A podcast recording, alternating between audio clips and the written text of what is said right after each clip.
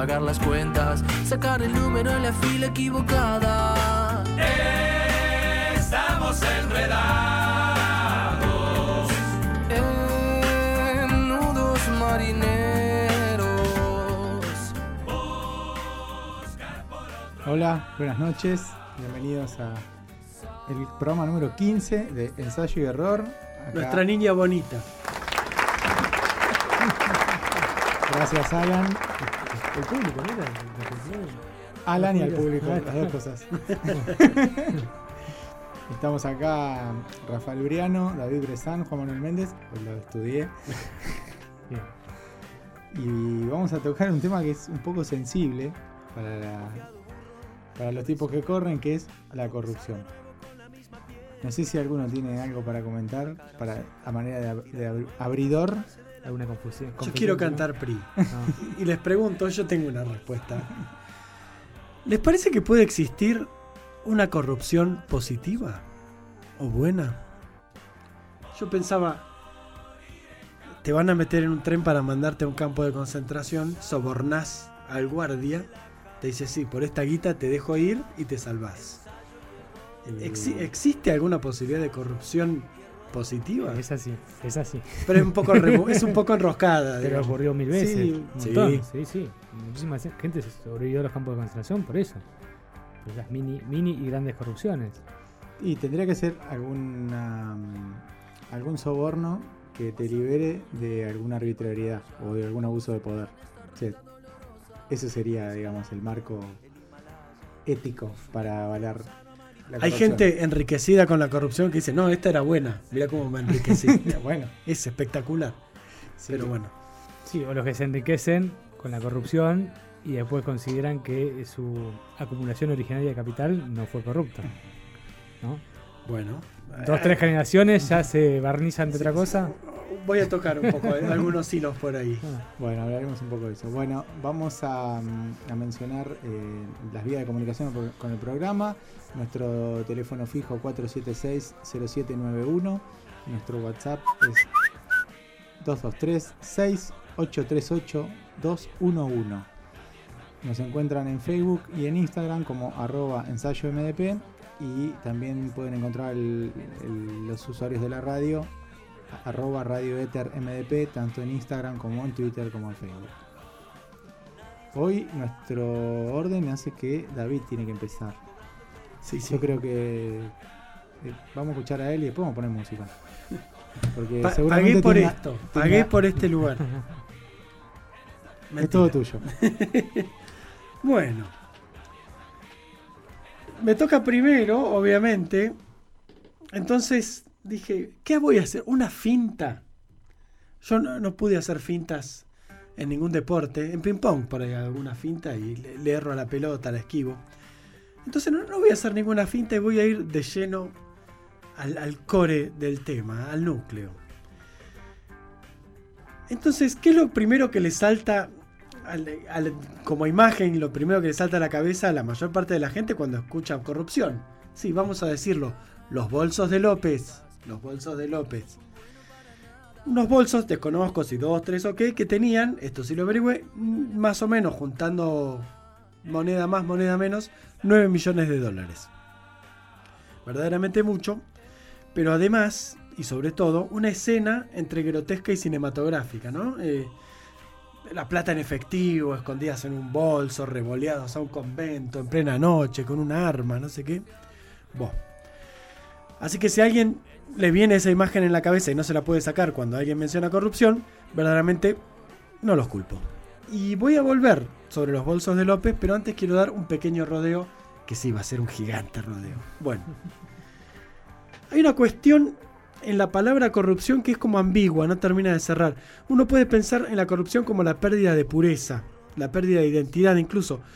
Los cuerpos de los seres vivos se corrompen al morir o al enfermar, se degradan, cambian.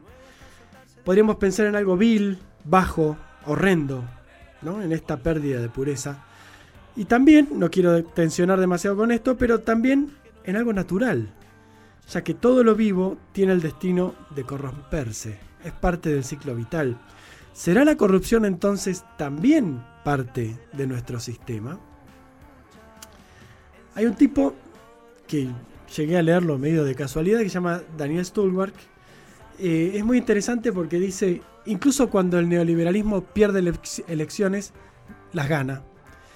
Porque el resto de, las opciones políticas, incluso dice la- las que buscan la inclusión por el consumo, justamente al buscar la inclusión por el consumo están repitiendo ciertas tendencias micropolíticas que tiene el consumo y que tiene el neoliberalismo que hace que no es tan casual que aquel que antes no podía consumir y ahora puede termine votando a la derecha porque termina metido en una red micropolítica que de alguna forma le, da forma a su subjetividad. Entonces, no es tan ingrato, no es tan casual, pero bueno. Eh, estamos de alguna manera performados para pensar económicamente, de forma individualista y de forma de competencia entre nosotros. Y le podemos sumar, esto sí es un condimento argentino, el clásico salvarse. Es una gran palabra salvarse y todos siempre piensan en una manera de salvarse o siempre lo pensaban ya desde Roberto Art. Eh, pero quiero ir un poco más allá. Eh, el propio capitalismo comienza, como decía Rafa recién, con un gran robo o con un acto de violencia económica.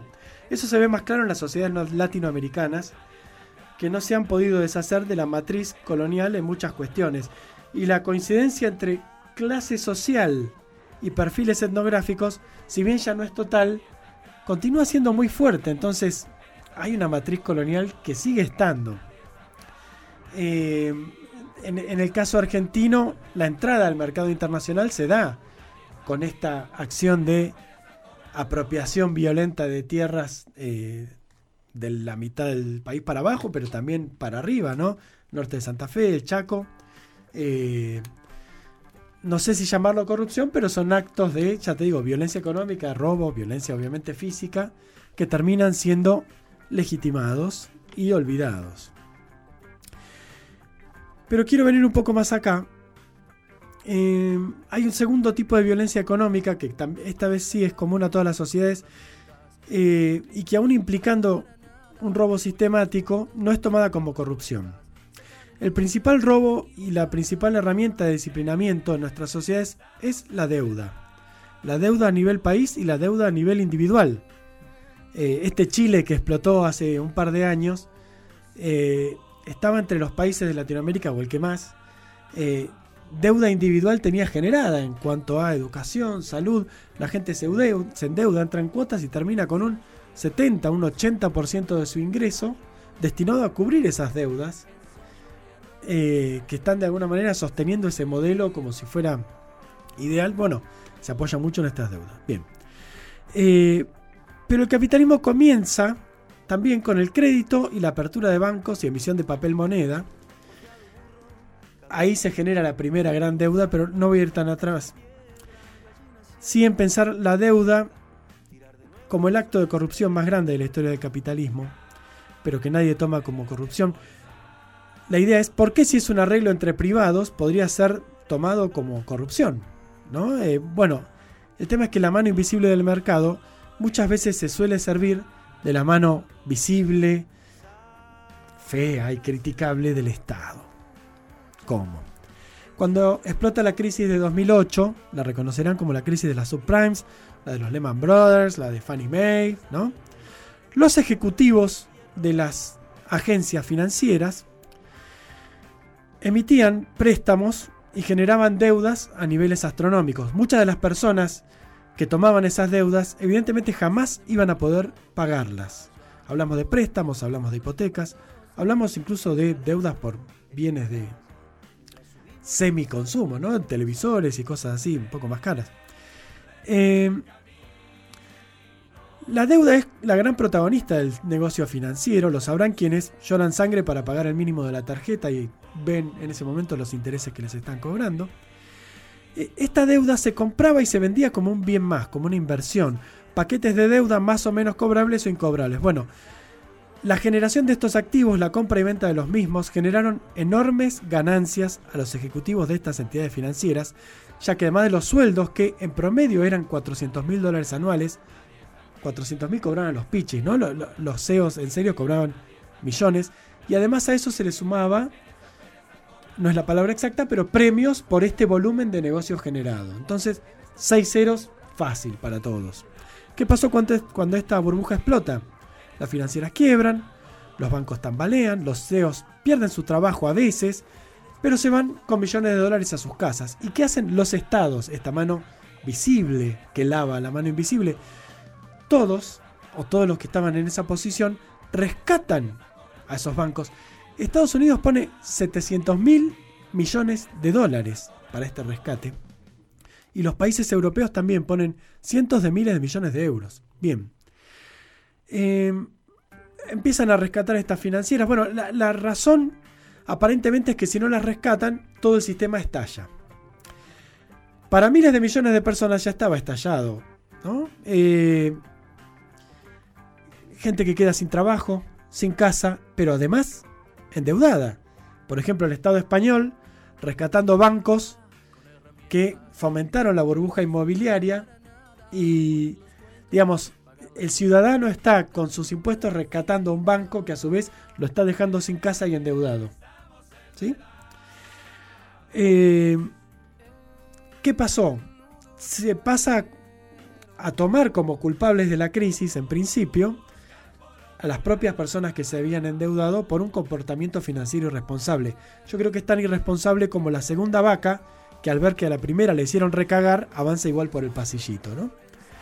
Eh, los estados quedan empobrecidos, endeudados, ajustados, los ciudadanos también, el sistema rescatado. Tiene una pequeña contracción, dos, tres años después tiene el mismo tamaño y vuelve a crecer. De hecho, hoy los grandes CEOs en promedio, los CEOs del sistema financiero, están cobrando más que unos meses antes de estallar la burbuja. ¿Sí? Vamos a la Argentina. Megacanje de bonos incobrables en 2001. Hicieron equipo Domingo Cavallo y David Mulford. Esta movida, perdón, aumentó la deuda argentina en 50 mil millones de dólares, 53 mil, pero bueno, te regalo los 3 mil. Pero además se pagaron, y esto es, son los detalles que quedan ciegos y son importantes, se pagaron 150 millones de dólares en comisiones para hacer esa operación. Comisiones que los mismos bancos cobraron por hacer canje de los bonos que ellos ya tenían. David Mulford se llevó 20 millones de dólares. Hubo procesados, Mulford nunca se presentó, Hoy, ¿quién se acuerda? ¿Alguien sabe quiénes eran los tipos? ¿Quiénes son los procesados? Ya están, ¿no? Bueno. En general, las depredaciones de los agentes financieros al presupuesto de los estados, incluyendo el argentino, no se tienen en cuenta y son verdaderamente gigantescos. Obviamente, también los agentes del Estado forman parte de estos y de otros robos, a veces en beneficio propio, a veces para el sistema o la corona.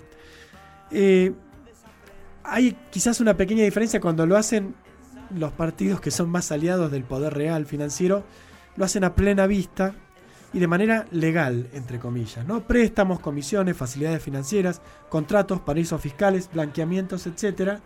Y quienes están más afuera lo hacen de una manera más chancha, un poco más sórdida y más grotesca, ¿no? Y eso también se castiga. Bien. Pero ¿qué pasa? Hoy, cuando el Poder Judicial y el mediático se suman a la lucha política e ideológica, es bastante difícil saber cuándo las acusaciones de corrupción son ciertas y cuándo son operaciones. De hecho, Salvador Allende fue acusado de corrupción. Y mirá si va a ser corrupto un tipo que se quedó a defender la democracia, metralleta en mano, eh, bancando los trapos esperando que se le venga todo el ejército encima. Digo, si tenés 100 millones de dólares escondidos en algún lado, supuestamente son para escaparte. Bueno. Termina el rodeo. ¿Qué hacemos con López y sus bolsos? Bueno, ¿Podemos borrar sus responsabilidades ya que todos lo hacen? No lo creo. ¿Podemos pensar es un efecto sistémico? Sí. Pero eso no alcanza para borrar su responsabilidad, todo lo contrario. López en realidad fue objeto de una operación de inteligencia, ¿no? De hecho, a nadie parece importarle, y esto lo va a tratar Juan con gran profundidad y claridad conceptual. ¿Quién le dio la plata? ¿Quién se la dio? ¿Quién lo llamó por teléfono para decirle te están yendo a buscar? Bien. Lo cierto es que la plata la agarró. Y lo cierto es que fue elegido por ser una persona evidentemente no solo corrupta, sino bastante débil y manejable. Entonces, yo pensaba, esos que parecen en algún momento a algunos partidos les parecen aliados útiles, que sirven para hacer algunas cosas, sapos que hay que tragarse o lo que fuera, en realidad son verdaderos salvavidas de plomo, son buena parte de, de la caída de estos propios gobiernos. Y creo que bueno, es un problema que los partidos, si se quiere, más populistas o más de izquierda, eh, a veces, o, yo creo que de alguna manera es así, están obligados a comportarse como los mejores, ¿no? Porque los peores al principio te sirven, pero en realidad te hunden. Eh, esto quizás contradice la famosa frase de Perón, ¿no? Si solamente voy con los buenos, me voy a quedar con muy poquitos. Bueno, eh, ¿qué hacemos? Tampoco podés controlar bien a todos. Quizás sea imposible controlarlos, pero creo que lo que hay que tener en principio es mucha agilidad y una cintura muy rápida para que aquellos que son descubiertos en de- determinadas situaciones, enseguida los tenés que condenar y los tenés que castigar mucho antes que el resto, bueno, dentro de las garantías. Eh, constitucionales. La pregunta que dejo es, entonces, si estos partidos no pueden servirse tan fácil de, de los negociados y la corrupción, ¿de dónde consiguen la plata para actuar políticamente? Hay que responder. No sé. Quizás alguno podría decir expropiar, otros podrían decir vender bienes del Estado, otro- no sé. Pero es algo que hay que plantearse y que yo como no estoy en el gobierno ni soy diputado de nadie no voy a tener que responder. Pero bueno, volviendo a esta cuestión del robo, del robo original y sistémico, quería hacer mi primera repetición del ciclo, volver con Edson Belandia y su enorme merengue, su madre patria. Más de cinco siglos que los vagos del gobierno arribaron del infierno en los barcos de un pirata con lepra, curas y ratas a llevarse sin pagar oro, plata y reficar, agua, tierra, pan y leche y a la barco no de breche. Las lucas en Panamá que los mantenga su madre patria. Su madre patria, que los mantenga su madre patria. Su madre patria, su madre patria. Su madre patria, su reverenda madre. Su madre patria. Estos son los requisitos para ser multimillonario. Pague el mínimo salario al que necesite un puesto. Evada todos los impuestos y apoye su candidato para que agilice el contrato. Dele coima al enemigo, cianuro dele al testigo y dele cuota al paraco que los mantenga su madre patria. Su madre patria, que los mantenga su madre patria. Su madre patria y su madre patria. Su madre patria, su reverenda madre. Su madre patria. ¡Sarmiento Angulo! ¡Sáquemelo tantito! En la casa de Nariño secuestraron al Estado. No quieren estudiantado ni universidades públicas. Se rascan las partes públicas con la plata de la gente. Y a sus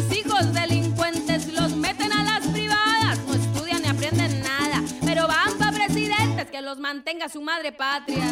Su madre patria, que los mantenga su madre patria. Su madre patria, su reverenda madre. Su madre patria, que los mantenga su madre. Su madre patria. Vengo con este merengue para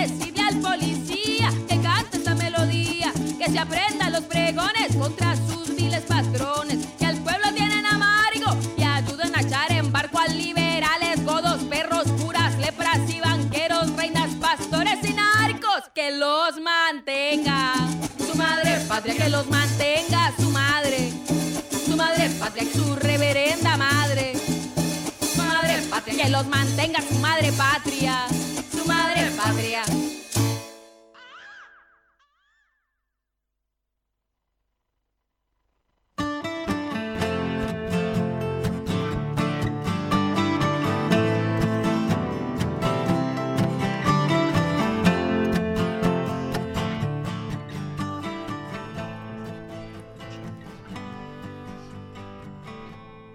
Películas hay para ver que hablan perfectamente de lo que hablaste vos. No sé si las viste. Una es La Gran Apuesta, está en Netflix. ¿Mm? Sí, pero- no, se llama La Gran Apuesta. Sí, sí, sí, pero hay otra que es la, la- el lavadero, la lavandería. algo No, así. Ah, Inside Job, es un documental que estaba en Netflix y desapareció muy rápido. Ah, en- ahí estaba mirando en YouTube, está, que lo narra Matt Damon.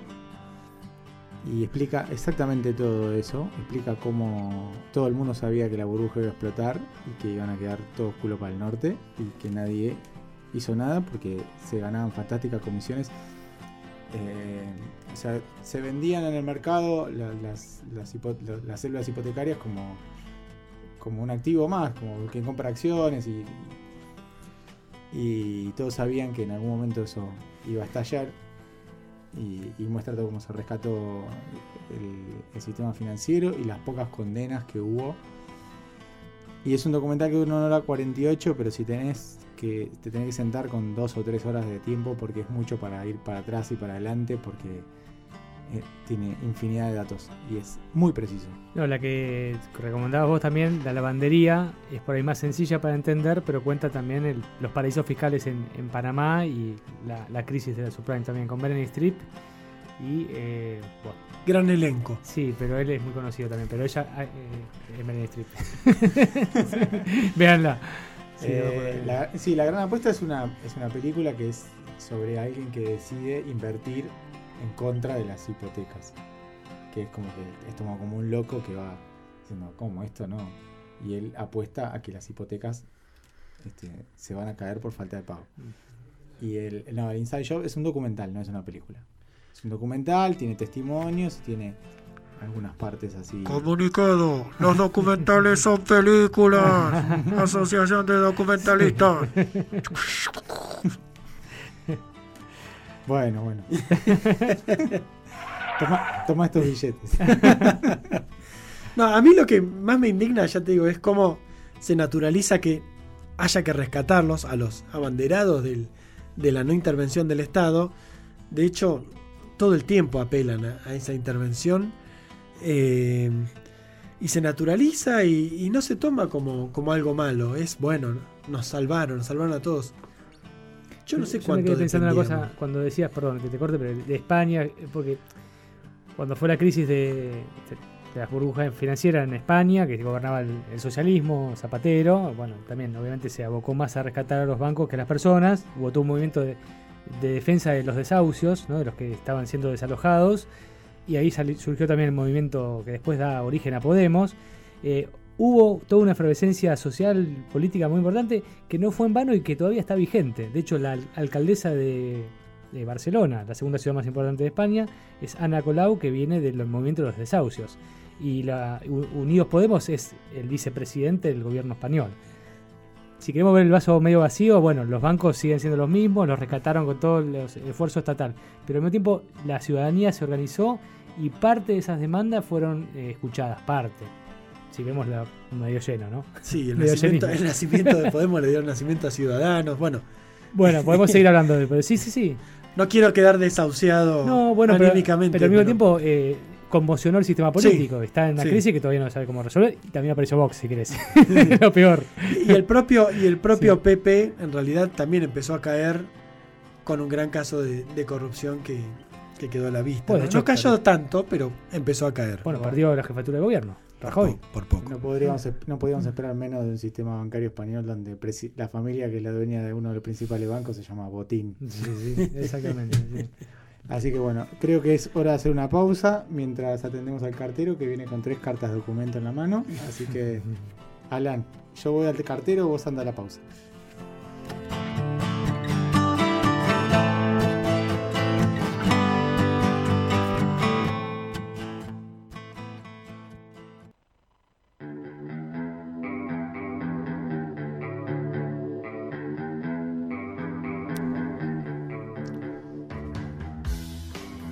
Segundo bloque de ensayo y error. Estamos hablando de corrupción. Tema que había sido propuesto por nuestro oyente Esteban. Eh, bueno, mándenle saludos los que están escuchando porque él seguro ya cortó, ya está haciendo otra cosa.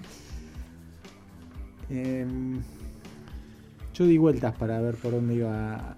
Estuve muy tentado a hablar de las mismas cosas que David. Afortunadamente no lo hice porque si no ahora estaría preguntándome de qué hablar. En la Argentina hay algunas frases míticas referidas a la corrupción. Eh, una es el famoso roba pero hace. Según Andrés Malamud, hasta que alguien roba de más o deja de hacer. Ahí se le complica.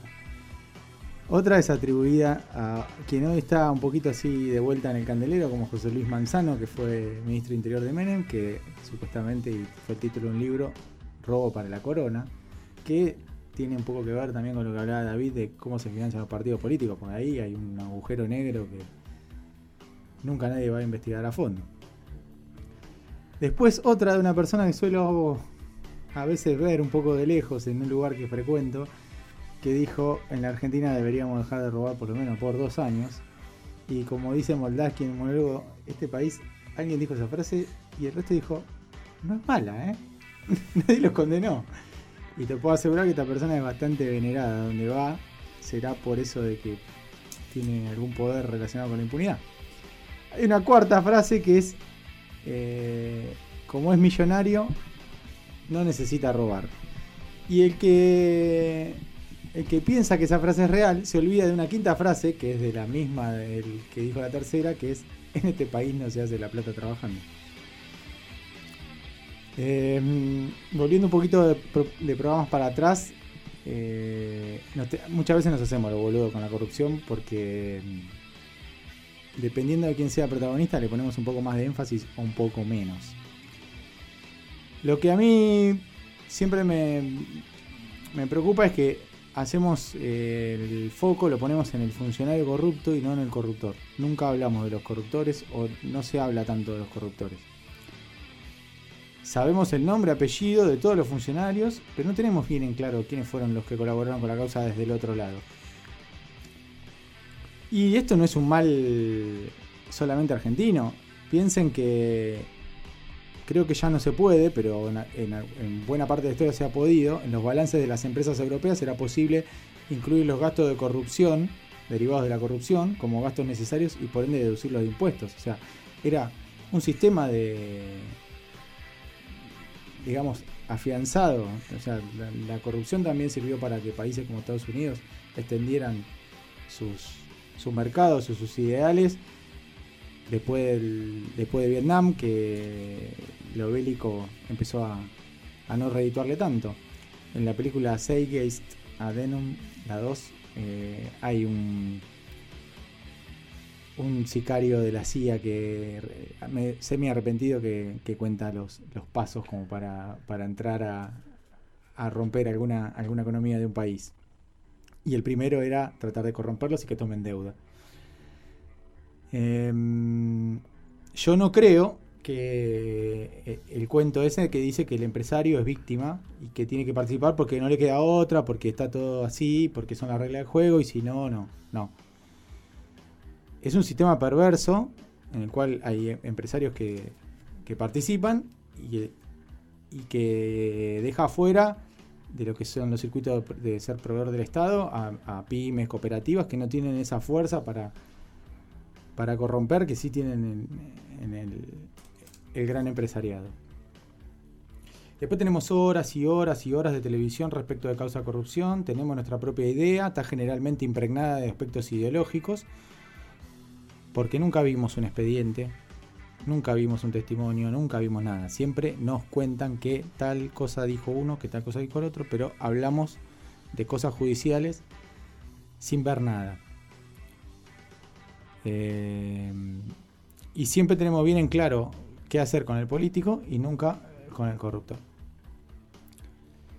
Yo creo que podríamos empezar por tomar algunas sanciones. O sea, te sentaste frente a un fiscal o frente a un juez, admitiste que tuviste que pagar coimas, bueno, no podés participar más de ningún tipo de licitación en ningún ámbito estatal de ninguna naturaleza, nacional, provincial o municipal. Posiblemente los entramados societarios hagan que las, las empresas se puedan reciclar, pero tenemos que arrancar por algo. ¿Se trata de una empresa que además de contratar con el Estado vende bienes y servicios a los consumidores? No consumamos. Publiquemos, así, como se publica el nombre del funcionario que recibió la coima, pu- publiquemos la empresa que lo coimeó. Tenemos una larga lista y larga historia de falta de solidaridad o conciencia colectiva como consumidores. Por eso también tenemos las complicaciones que tenemos a nivel de inflación, porque en este país no se cumple ni la ley de oferta y demanda. Cae la demanda, suben los precios. Sube el dólar, sube los precios. Baja el dólar, suben los precios. No pretendo hacer una defensa del político implicado en causa de corrupción. Quien se mete en política sabe a lo que se expone. Y eh, si no podés eh, no puedes hacer bien las cosas y no puedes hacer eh, tu función de acuerdo a tus ideales, defendete solo, yo no te voy a defender. Pero sí quiero contar un caso emblemático de cómo a veces las noticias y los poderes fácticos con la complicidad de los medios nos hacen ver lo que no es. Y es lo que ocurrió en el año 86 y que se conoce como los pollos de Mazorín. Que está, eh, pasó la historia como el único caso importante de corrupción en un gobierno que no ha tenido grandes, eh, grandes problemas de corrupción como el del doctor Alfonsín, sí ha tenido problemas de todo tipo y de otra índole, pero no se lo considera un gobierno corrupto, o por lo menos Alfonsín nadie lo considera como un presidente corrupto. Y lo que pasó con los pollos de Mazorín fue muy distinto a un caso de corrupción. Lo que, mm, lo que se hizo, o sea, lo que estaba pasando es que tratando de burlar el congelamiento de precios vigentes, la, la multinacional Cargill organizó un lockout para forzar un aumento. Ricardo Mazorín, que por entonces era secretario de Comercio Interior, decidió importar 38.000 toneladas de pollo congelado de Hungría, Venezuela y Brasil, con el objetivo de contrarrestar la jugada sucia de Cargill. Si bien el éxito de esta contraofensiva no fue total, lo cierto es que el 80% de esa mercadería se vendió enseguida. El problema fue el 20 restante. Esas 7.600 toneladas se pudrieron y el dilema fue qué hacer con semejante cantidad de pollos en mal estado. Se, decidió guardarlos en frigoríficos alquilados. Cuando se supo un par de años después, a mediados del 88, que el Estado gastaba mucho dinero en tener guardados los pollos en estado de composición, las grandes corporaciones, que ya le habían bajado el pulgar al Alfonsín, lo utilizaron para caerle encima y lanzar acusaciones de corrupción. Inclusive, se llegó a inventar que los pollos provenían de Chernobyl, el lugar donde había explotado la central nuclear. Con esto hicieron carrera eh, algunos políticos de la UCD, como Al- Alberto Albamonde, que se paseaba con un pollo de goma gigante por la Plaza de Mayo. Personalmente yo creo que estamos yendo hacia tiempos peores como sociedad porque no nos involucramos en nada que tenga que ver con, lo colectivo. Es muy bajo el porcentaje de la población que piensa antes en lo, en lo colectivo que en lo individual.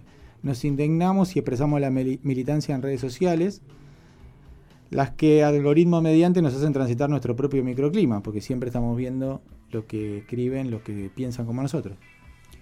Nos impide muchas veces ver la realidad de las cosas esa situación, y en cuanto a la corrupción se nos mantiene hábilmente al margen de los nombres de aquellos que son los principales beneficiados por esas prácticas, aún más que los funcionarios, y que luego son venerados a donde van o entrevistados por las revistas que nos lo presentan como ejemplo de emprendedurismo. No cuenten conmigo para condenar solo al político corrupto. Quiero ver las caras de los que confesaron haber participado de hechos de corrupción. Quiero saber los nombres de los que le llenaban los bolsos a López. Porque sí que se la llevan de arriba. Eso sí que se la llevan de arriba. Porque no solo no tienen condena judicial, ni siquiera los alcanza las condenas sociales. Y entre esos tipos y yo hay algo personal.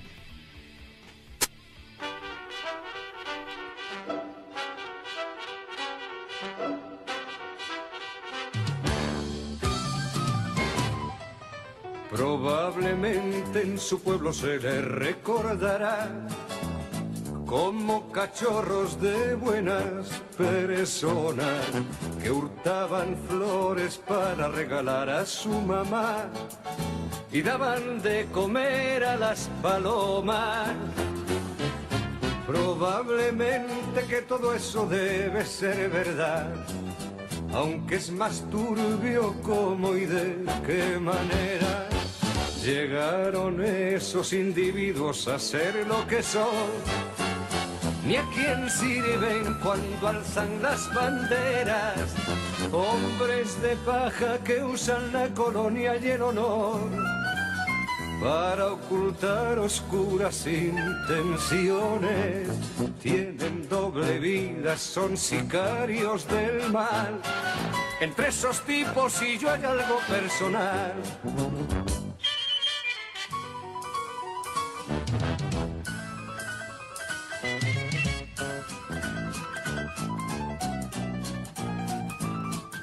Rodeados de protocolo, comitiva y seguridad. Viajan de incógnito en autos blindados, a sembrar calumnias, a mentir con naturalidad, a colgar en las escuelas su retrato. se gastan más de lo que tienen en coleccionar. Espías, listas negras y arsenales. Resulta bochornoso verles fanfarronear. A ver quién es el que la tiene más grande. Se arman hasta los dientes en el nombre de la paz. Juegan con cosas que no tienen repuesto. Y la culpa es del otro si algo les sale mal. Entre esos tipos y yo hay algo personal.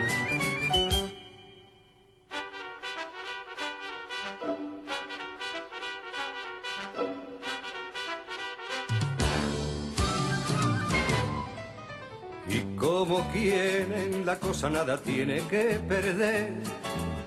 Pulsan la alarma y rompen las promesas. Y en nombre de quien no tienen el gusto de conocer, nos ponen la pistola en la cabeza. Se agarran de los pelos, pero para no ensuciar, van a cagar a casa de otra gente y experimentan nuevos métodos de masacrar. Sofisticados y a la vez convincentes, no conocen ni a su padre cuando pierden el control. Ni recuerdan que en el mundo hay niños, nos niegan a todos el pan y la sal. Entre esos tipos y yo hay algo personal.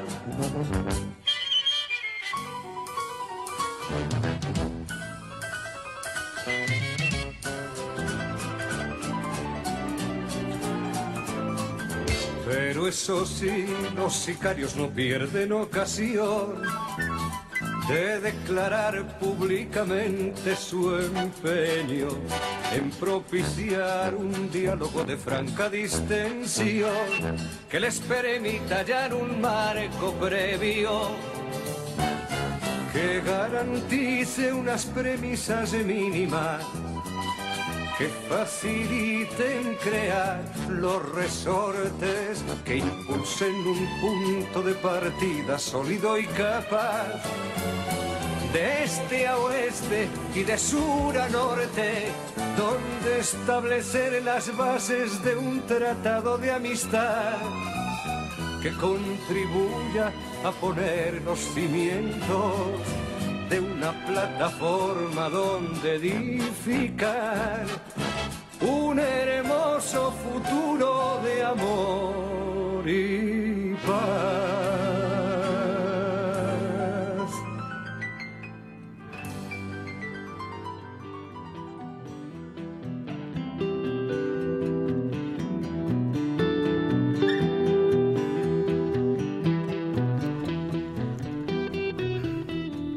Bueno, lo mío va a ser breve y bastante personalista para hablar de una persona.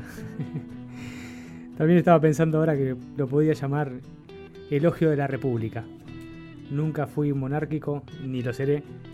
Y voy a hablar un poco de las andanzas de Juan Carlos Alfonso, Víctor María de Borbón y Borbón, dos Sicilias.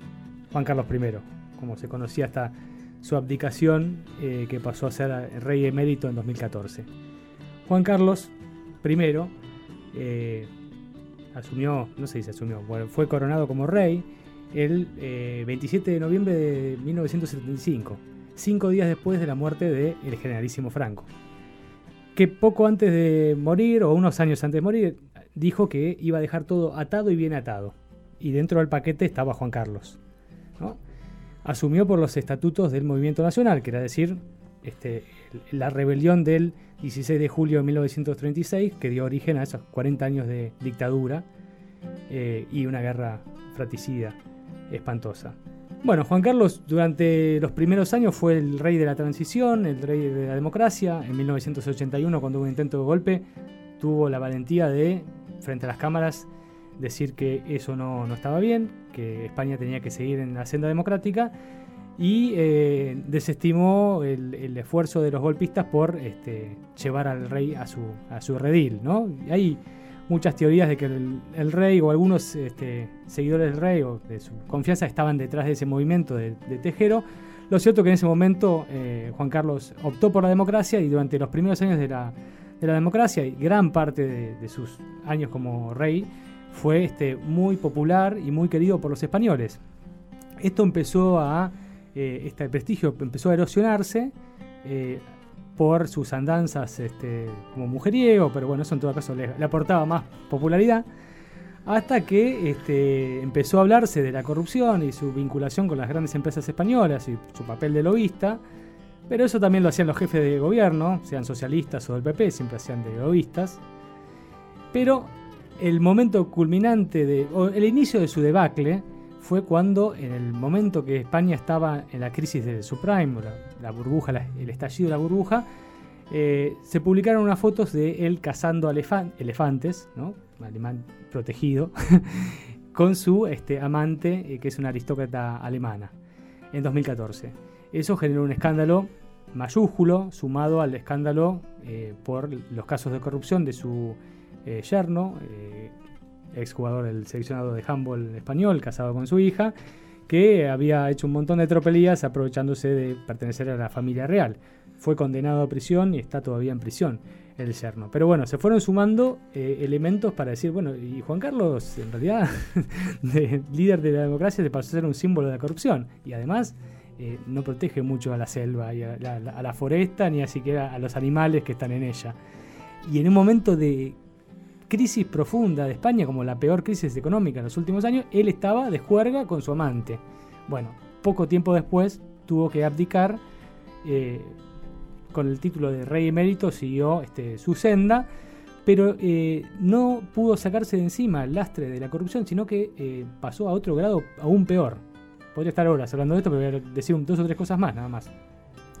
Hasta el 2014, él como rey era inviolable. Según la constitución española, como jefe de Estado, no puede ser condenado ni procesado por ninguna causa. Es absolutamente eh, invulnerable, como si fuera un superhéroe. Bueno, esas son las monarquías, ¿no? Eso es lo que yo, como republicano, detesto. Eh, lo cierto que del 2014 a esta parte salieron muchas más cosas horribles sobre eh, Juan Carlos, los dineros ocultos, su papel como lobista. Inclusive hace dos años su amante eh, dijo que, eh, bueno, tuvo, dijo que en realidad la procesó la justicia suiza porque de una cuenta de ella habían girado 65 millones de euros desde un paraíso fiscal en, eh, en las islas, en Panamá, perdón, hacia su cuenta en Suiza, habían girado 65 millones de euros y ella dijo, no, esa plata no es mía, es de Juan Carlos I, mi amante. Este, entonces lo puso en un brete al rey, bueno, de dónde venía esa, esa plata y lo que quedó en evidencia es que eran coimas pagadas por otra monarquía, también corrupta aparentemente, que es la monarquía de Arabia Saudita.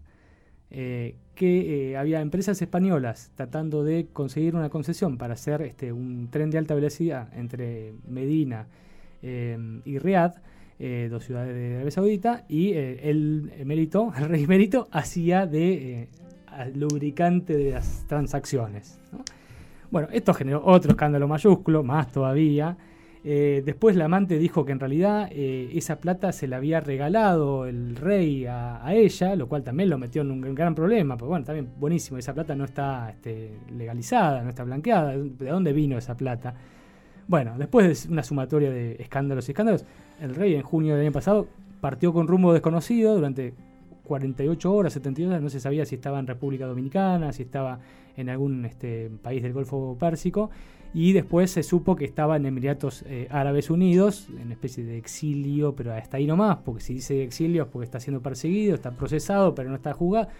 Lo cierto es que del 2014 a esta parte se lo puede procesar. Por esa corrupción sí. La anterior no, ya está. Juzgado, ahí inviolable. Bien. Entonces, lo que yo quiero, para terminar, digamos, este, me encantaría que vaya preso por esto. No va a ser preso, se va a morir sin ir a la prisión, pero sí el prestigio que había logrado eh, cuando fue muy valiente y realmente eh, es muy valioso lo que hizo, lo, desperdigó, despreció todo su prestigio por la tarasca, por el vil metal. Se estima que tiene una fortuna de 1.800 millones de euros. El rey actual, su hijo, Felipe VI, dijo que eh, él iba a, no, no iba a recibir la herencia de su padre, diciendo, bueno, la plata es mala vida, mi papá hizo sus chanchullas, mi papá es mi papá, soy de la misma familia, heredé este trabajo por él, pero bueno, esa plata yo no la toco, quédense tranquilos los, los contribuyentes del fisco español. Y la última que quiso hacer Juan Carlos hace unos meses fue pagar eh, parte de la plata este, que, que no se sabía de dónde salió. Bueno, pagó al fisco 500 mil euros, estamos hablando de 1.800 millones de euros, bueno, pagó 500 mil euros para intentar blanquear parte de la plata de la corrupción. Y ahí cerramos con la frase de Lord Acton, un político británico del siglo XIX, una frase muy conocida. Yo no sabía que era de él, estaba por decir que era de otro, por suerte lo googleé. no era el que yo pensaba. El poder tiende a corrompir. Y el poder absoluto corrompe absolutamente. Yo le agregaría, y si no, pregúntele a Juan Carlos. Bien, vamos a hablar de los malandros, pero de otro tipo. Volvemos a Chico Buarque, que siempre nos da de comer. Este homenaje a malandro. Pero los malandros en este caso son un poco mejores porque son los bohemios de Río de Janeiro que quieren irse de carnaval.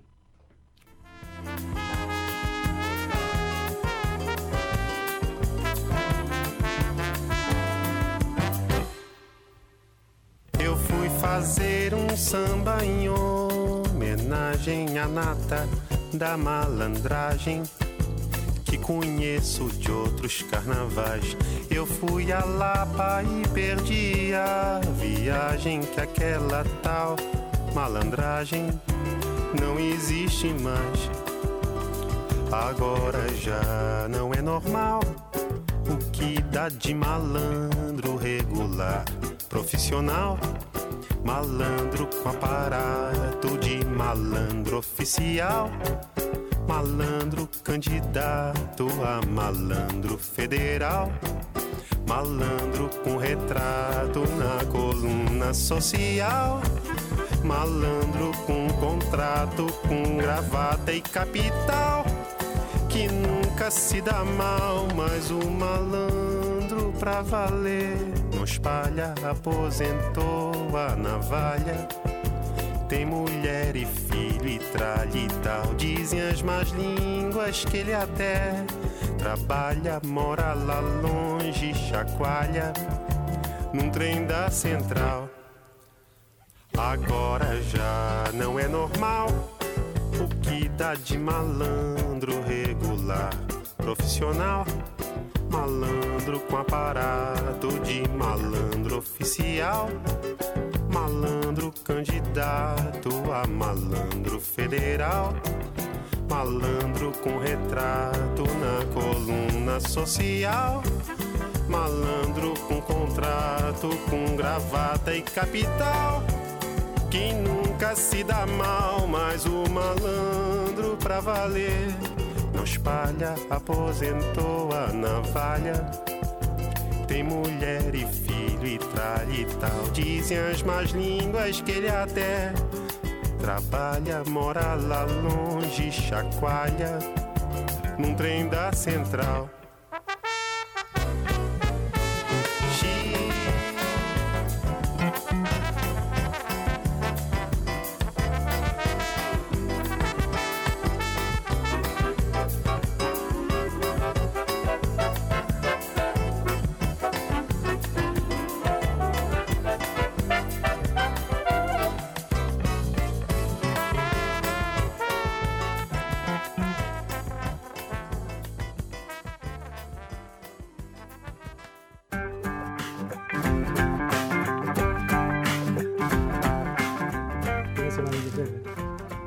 Yo quiero hacer una recomendación a los esquilmados contribuyentes españoles. Pídanle al rey que agarre la herencia, porque si no va a volver a afanar. Esa guita ya está afanada, ya está. Díganle, no se preocupen. Está como nueva. Claro, está sin usar. Yo pensaba con lo que dijo Juan de, de la acción de los consumidores y la verdad que lo veo muy difícil. Nosotros compramos remeras hechas por niños asiáticos y jeans de marca hechos en sweatshops nacionales po- o porque son conocidos chetos o porque valen dos mangos menos Imagínate si fuéramos a dejar de comprarle a Siemens. IBM. Ah, yo no sé qué le compro a Siemens, pero seguro que algo le compré a Siemens. A IBM no le puedo comprar nada. yo. Carísimo. Sí. Yo aprovecho y digo que es por, por la corrupción. Claro, ahí tiene. Ahí tiene. Yo en casa no tengo disyuntor por Seguro que. Ferrari, Tesla también son corruptos, por eso no compro. Obvio. Con nosotros no van a poder. Sí, a veces yo planteo esas cosas que son eh, eh, casi inocentes o infantiles, pero tengo siempre esa teoría de que, eh, bueno, tenemos que, que mejorar desde abajo para arriba, nunca van a mejorar las cosas de arriba para abajo. Arriba también, Sí, o por lo menos para no sentirse parte, ¿no? Del- algo. Lo que pasa que es como el medio ambiente, vos decís, ah, yo tiro esta lata acá, sí, total, una lata no hace nada, pero eso lo replica por 6 mil millones y son 6 mil millones de latas, es lo mismo. Pero por, hay que empezar por uno, qué sé yo. Por no hablar de cuarentena también, ¿no? Y del distanciamiento social y todas esas cosas. y et- et- etcétera, etcétera, Sí, etcétera. Hay que apelar a la responsabilidad Sí, sí. individual, que es muy buena. Sí. Barbijos en la pera podría ser un buen nombre para un programa. ¿Eh? Me lo puse en la pera cuando salí. Melodía en la pera, el barbijo. Nos quedan minutos, escasos minutos. Eh, quiero mm, no, quiero dejar de mencionar que nos encuentran en nuestro podcast en Spotify como eh, arroba, como ensayo y error podcast y que vamos a hablar de algo la semana que viene. ¿Vos sabés, Rabefa, de qué vamos a hablar? Hay una sola persona de esta, de esta mesa que lo sabe y le tiré unos mangos, no quiso decirme, así que calculo que lo dirá, no sé. Bueno, a ver, ¿qué tal? Acepté la recomendación de mi amigo Juan Carlos. y como venimos así, como sin miedo, metiendo las patas en el barro, eh, tragando sapos, defecando lagartijas, no sé qué pasa cuando tragas un sapo, decidí cambiar un poco, hago un cambio de punta y de lo que vamos a hablar la semana que viene es de fantasía. Hermoso. Y el tema también, ¿verdad? Ok. Fantasía, qué sé, o fantasías, si quieren hablar de fantasías, yo voy a hablar de fantasía. No, no, está bien. Está bien. O de la Todos, Fanta. todos tenemos que volver a casa después del programa. No me pongas el pie por abajo de la mesa. En fin, Bueno, el programa 16 será fantástico. Exacto. Lo que no pudieron ser los 15 anteriores. Buenas noches.